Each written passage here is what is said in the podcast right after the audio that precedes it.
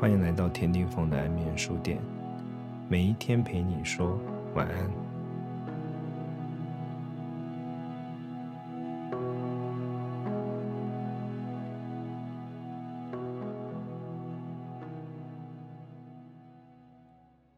羡慕别人的生活，自己的人生总是跌撞难安吗？渴望挣脱框架，却又害怕失去现有的一切。读完这本书之后，我很震惊，并且佩服他几个特质。首先，他非常了解他自己，在他非常小的时候就很清楚知道自己要的是什么。他让我印象最为深刻的一件事是，熊仁谦到了尼泊尔学院的时候，学院的人跟他说，他必须要从八年的基础课程开始学习。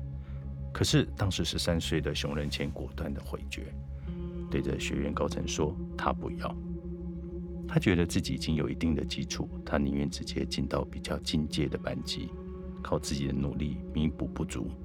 你很难想象一个小孩子敢这样对抗体制，勇敢的说出：“我就不是这样的一个人，你们不可以用这样的方式教育我。”从熊仁谦小时候跟他妈妈的抗争，然后到了海涛法师的加义分会时期，再到尼泊尔学院的一切故事，你会震惊。他如何可以超脱的分析、判断自己的目标，并且坚持追求？这是一般人很难做到的。我们可能都因为被框架局限久了，觉得这是应该的，这是正常的。但熊仁谦十三岁的时候就能跳脱出来，直到现在仍持续在打破体制与框架。在他身上，我看到了聪明、自信与坚持，这是三个让我认为他很不得了的特质。我们也许不会走到宗教的道路上，但是在人生的道路上，你够不够了解你自己？现在社会上，不论是哪一个年龄层，常常有很多人是借由跟随媒体或网络的风向，认识或批判一件事情，这其实是非常欠缺思辨能力的行为。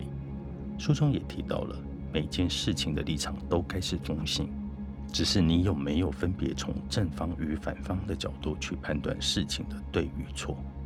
我认为这是现代社会中每个人都该自己练习掌握的思维训练，而不是被风向带着跑。在这本书里，你可以从熊仁谦的人生当中隐隐约约看到自己的生命也曾历经这样类似的碰撞痕迹。在那些人生被摆布的当下，在那些需要做决定的当下，你是否有这样的判断、责任与坚持，开辟出一条自己的道路？难以劝诫的勇气，熊仁谦，商周出版。我们来与熊仁谦找答案。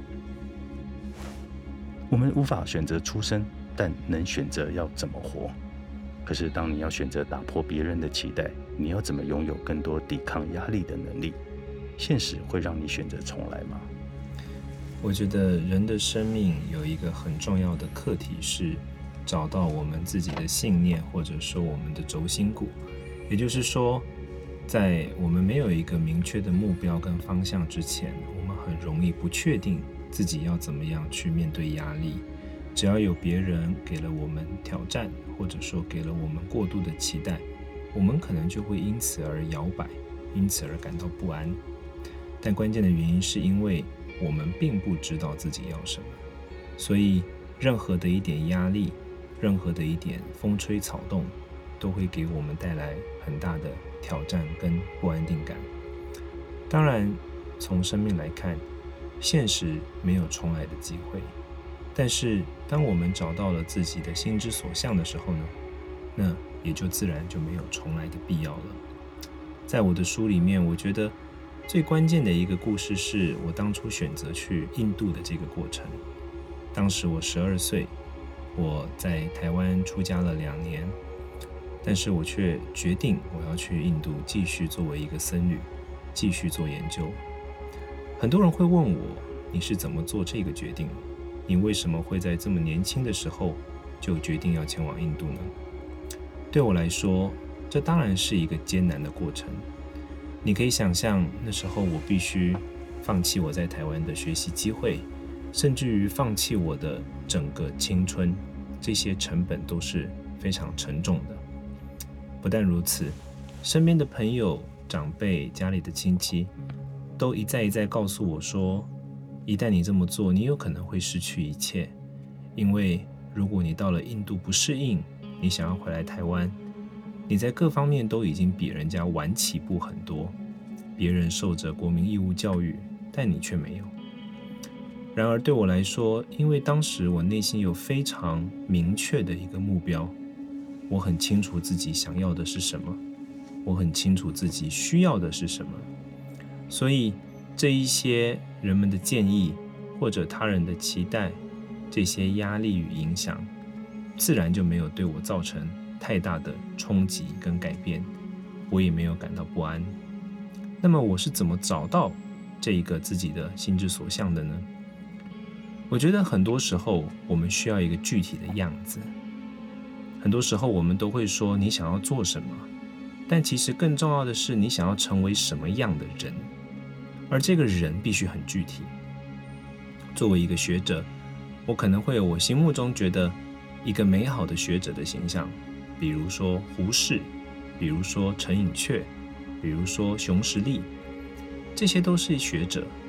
但是当我自己很清楚的知道我想要成为哪一个人，知道他的名字，知道他的际遇之后，我其实就能够更清楚的知道这样子的道路是不是我想要的。所以我时常给别人的建议是。如果我们能够很清楚的知道自己要走向哪里，我想要变成像谁那样子，并且确定这一条道路是你要的时候，这就是你的心之所向。而当你有一个心之所向，生命中的挑战、他人的意见，其实都不会再根本性的左右你，可能会对你产生一些影响，但是你的抗压性。面对不确定性的那一种笃定感，将会变得非常的稳定。对，所以，我们知道一个现实有千万种观点哦。那我们要如何去确立自己的价值选择，可以带我们去到我们应该要去到的地方？我觉得去到的地方是浮动的。有时候你可能会说：“哦，我想要成为一个很有名的作家，我想要成为一个很成功的商人，我想要成为一个如何如何的人。”但是这种东西往往是浮动，而且很难去量化的，因为你一开始可能觉得这是你的目标，但是到了某个时间点，你又发现这个目标其实不足以满足你原本的期待。所以，我觉得当我们讨论说我要如何确定我可以到达我想到达的地方这个问题之前，我们应该要对自己所要到达的地方有更多的认识，就好像我刚刚举的例子一样。当我知道我想要成为的是某一个人的时候，我自然就会同时关注到他的优点跟他的缺点。比如说，如果我设定目标，我想要成为一个有名的一个知识分子，那我可能就得知道，哦，当我成为这个知识分子的时候，那优点可能是我有很多的影响力，我有很多的学生，然后我有我的学问很受大家的尊重等等。但缺点可能就是我变得比较没有隐私，我必须很忙碌，然后相对于其他工作来说，这可能不是一份会让你有很高收入的工作。当我们对自己的目标有更多认识的时候，其实那个道路会变得更加清晰。我觉得我们往往缺乏的就是对那个目标的很具体的认识。我们一般会说，我想要成为一个有影响力的人，我想要成为一个懂得什么什么的人。我想要变成一个有钱的人，但这其实都很空泛，因为当我们这样说的时候，我们很容易只看到这一个目标跟这一个结果的优点，但是没有看到他必须牺牲的面相。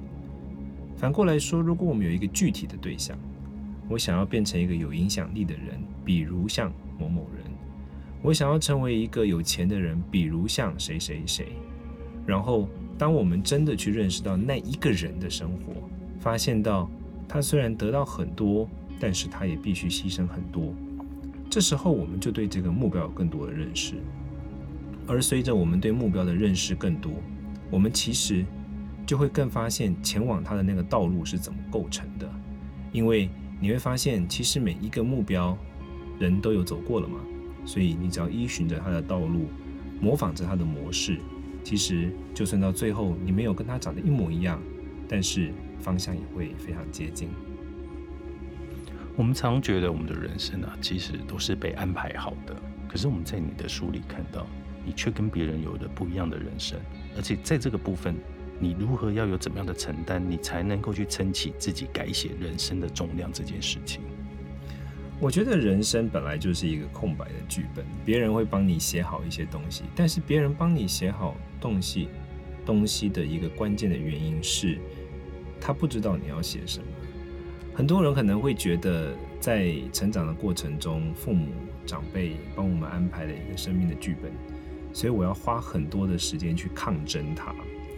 所以这过程就有点像是，首先你觉得长辈先用圆子笔帮你把你的剧本都写了写满啊，写了一堆，然后你要用一个立可白就把它涂掉。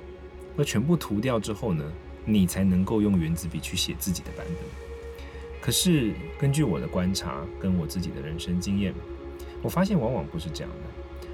其实长辈在我们的生命剧本上面用的是铅笔，他并不是用那么强烈的原子笔，他其实也希望留有一个你自己可以发展的空间。当然，个别的长辈那也是一个特例。很多时候，其实我们需要做的不是用力的去跟他们抗争，然后再用力的去证明自己。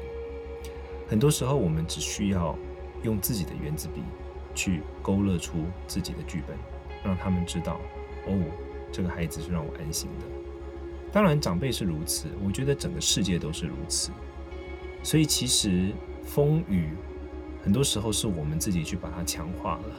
可能那只不过是用铅笔勾勒出的一个景象，但是我们却认为那就是一个不可改变的一个很强硬的东西。我非得很用力的跟它抗争，再很用力的证明自己才可以。